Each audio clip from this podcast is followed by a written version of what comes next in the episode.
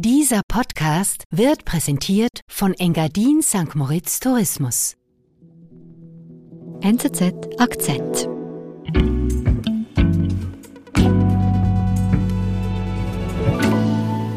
Reto, du hast es gewagt. Du hast zwei Wochen auf die süße Droge Zucker verzichtet. Warum?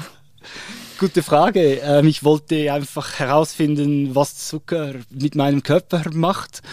Und äh, ja, das war viel anstrengender, als ich mir das vorgestellt hatte. Es war ein bisschen naiv, aber auch spannend.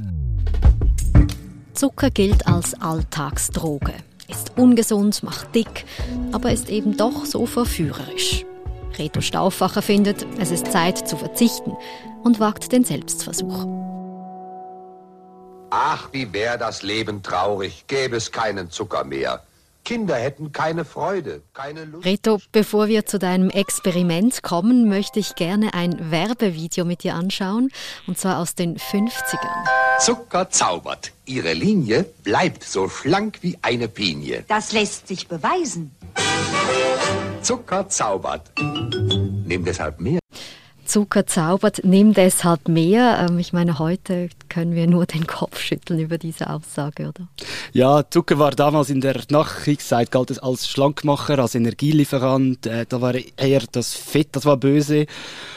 Heute ist es unbestritten, dass zu viel Zucker einfach schädlich ist für den Körper und für die eigene Gesundheit. Es fördert Übergewicht unter anderem und hohen Blutdruck. Das ist eine sehr kurzfristige Energie, die eigentlich keinen nachhaltigen Effekt hat. Und dann hat man zum Beispiel bald wieder Hunger.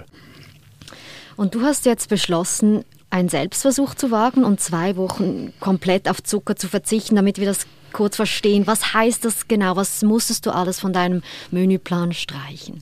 Ja, es ist klar, kein Süßes, kein mhm. Dessert, keine Schokolade, keine Gurzli. Aber dann kommt auch dazu kein künstlicher Zucker. Also es ist oft in Lebensmitteln wird Zucker künstlich zugesetzt, beispielsweise bei Früchtejoghurt oder Müsli oder so. Mhm. Oder bei Fertigprodukten, aber auch kein Alkohol oder auf Weißmehlprodukte sollte ich verzichten, weil diese beide denselben Effekt haben auf den Körper. Mhm. Gut, da musstest du also auf einiges verzichten. Wie hat denn das Experiment jetzt gestartet? Das Experiment startete schon ein bisschen mit einem Höhepunkt. Wir haben uns einen Sensor eingesetzt. Dieser Sensor, der war auf einem rund 5 cm langen Pflaster befestigt und das Pflaster hat man sich mit einem Tacker auf den Körper befördert. Der Experte der Firma, der dabei war, sagte, ja, man müsse das dorthin zu, wo es viel Speck hat. Äh, da blieb bei mir der Bauch übrig. Äh, dann haben wir das uns auf den Bauch getackert. Da bist du wahrscheinlich nicht der Einzige. Definitiv, ja. Aber das ist die beste Stelle. Und dann gibt es dort am Pflaster eine rund ein Zentimeter lange dünne Nadel die dann ins Bauchgewebe reinragt und dort live den Gewebezucker misst. Mhm. Und was ist das Ziel genau jetzt, dass du diesen Sensor eingepflanzt hast? Der Sensor ist wichtig, damit man die Kontrolle hat über den Gewebezuckerspiegel, dass der nicht zu stark ansteigt und nicht zu tief runterfällt, dass er innerhalb eines Grenzbereichs bleibt. Mhm. Der Sensor wird in der Regel von Diabetikern benutzt, damit die genau ihren Zuckerspiegel unter Kontrolle haben. Genau. Und dann, was hast du gemacht, als du diesen Sensor eingesetzt hast? Ja, den Sensor wollte ich natürlich sofort ausprobieren, ob das auch tatsächlich funktioniert. Da habe ich mir zum Frühstück eine Zuckerbombe gegönnt. Ich habe Orangensaft getrunken, ich habe Kelloggs gegessen mit Schokopulver obendrauf. und äh, ja, der Sensor funktioniert und mir war entsprechend auch den ganzen Vormittag lang dann ein bisschen übel.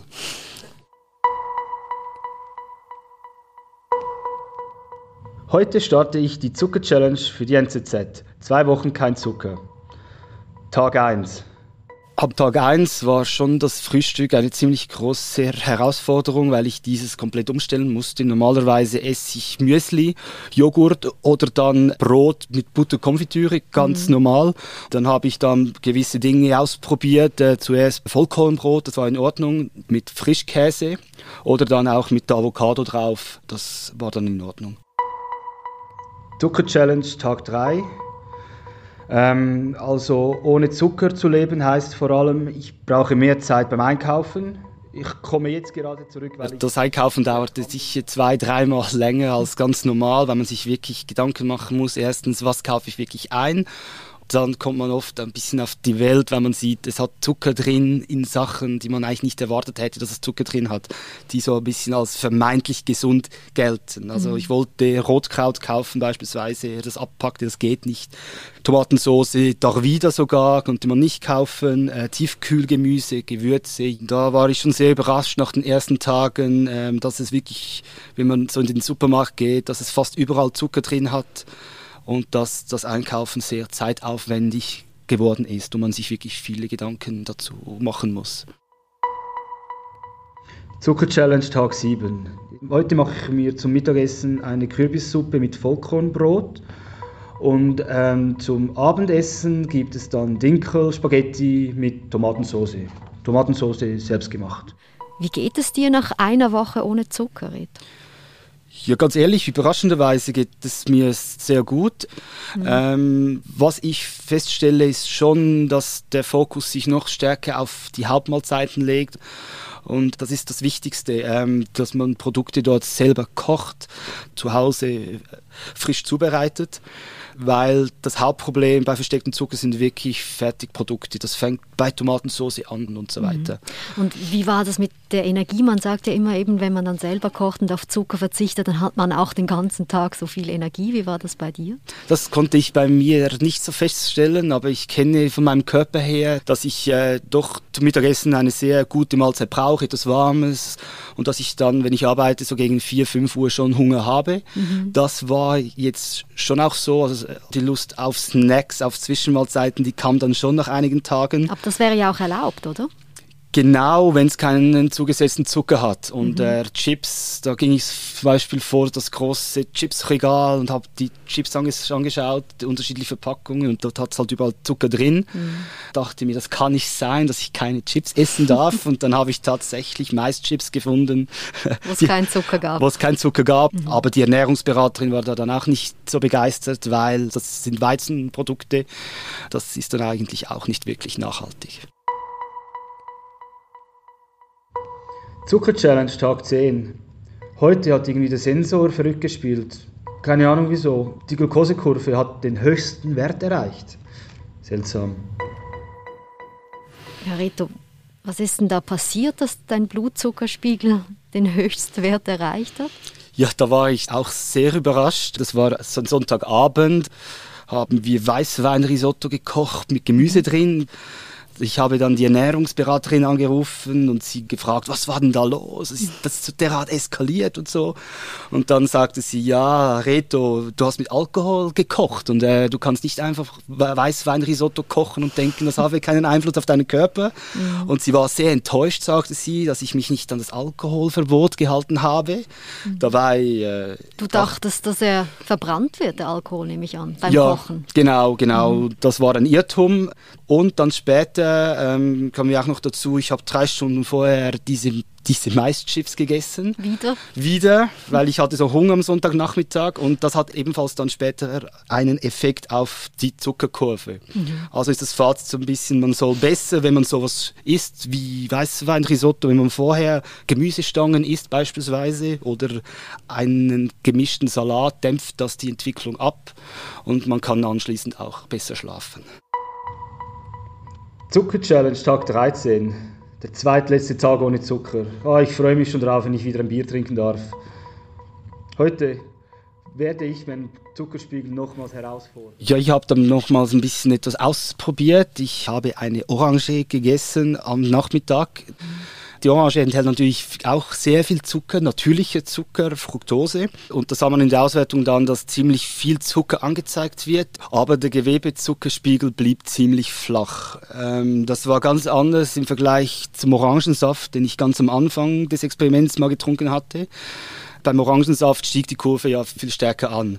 Und äh, da fand ich die Erklärung dazu sehr interessant, auch wenn sie trivial tönt eigentlich, aber beim Orangensaft ist es natürlich so, dort hat es etwa sieben, acht Orangen drin und man isst nie sieben, acht Orangen aufs Mal, logischerweise. Mhm. Das ist das eine und das andere ist, dass der Orangensaft konzentriert ist, dass der flüssig ist und von daher geht er auch viel schneller ins Blut. Wir sind gleich zurück. Pistenträume Buchen Sie jetzt Ihren Skipass und genießen Sie die Pisten beim Frühlingsskifahren im Oberengadin bis Anfang Mai. Alle Informationen finden Sie unter www.snow-deal.ch.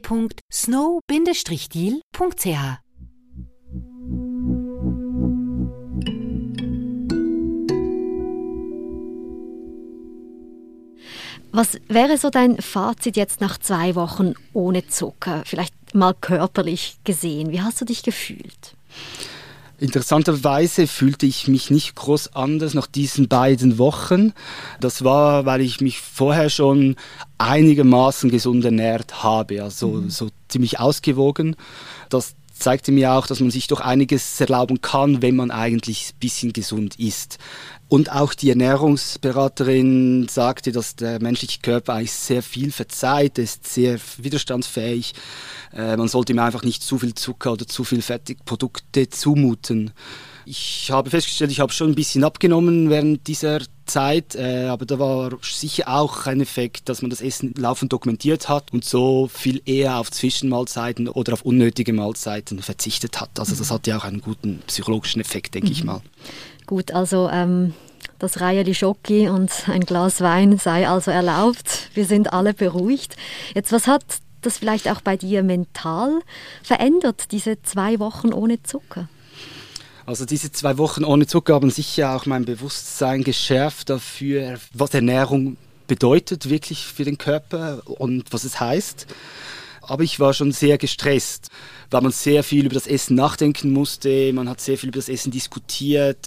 Mhm. Und auch die Ernährungsberaterin sagte zu mir dann am Ende, dass diese Selbstoptimierung natürlich schon auch kontraproduktiv sein kann, weil man sehr viel über das Essen nachdenkt und darauf glatt den Genuss vergessen kann. Und äh, Essen heißt Genuss auch und äh, ist da von daher auch elementar. Ähm, also zu viel Selbstoptimierung, zu viel Auseinandersetzen mit der Nahrung und wenn man sich zu viele Gedanken, zu viele Sorgen macht, kann das auch kontraproduktiv sein.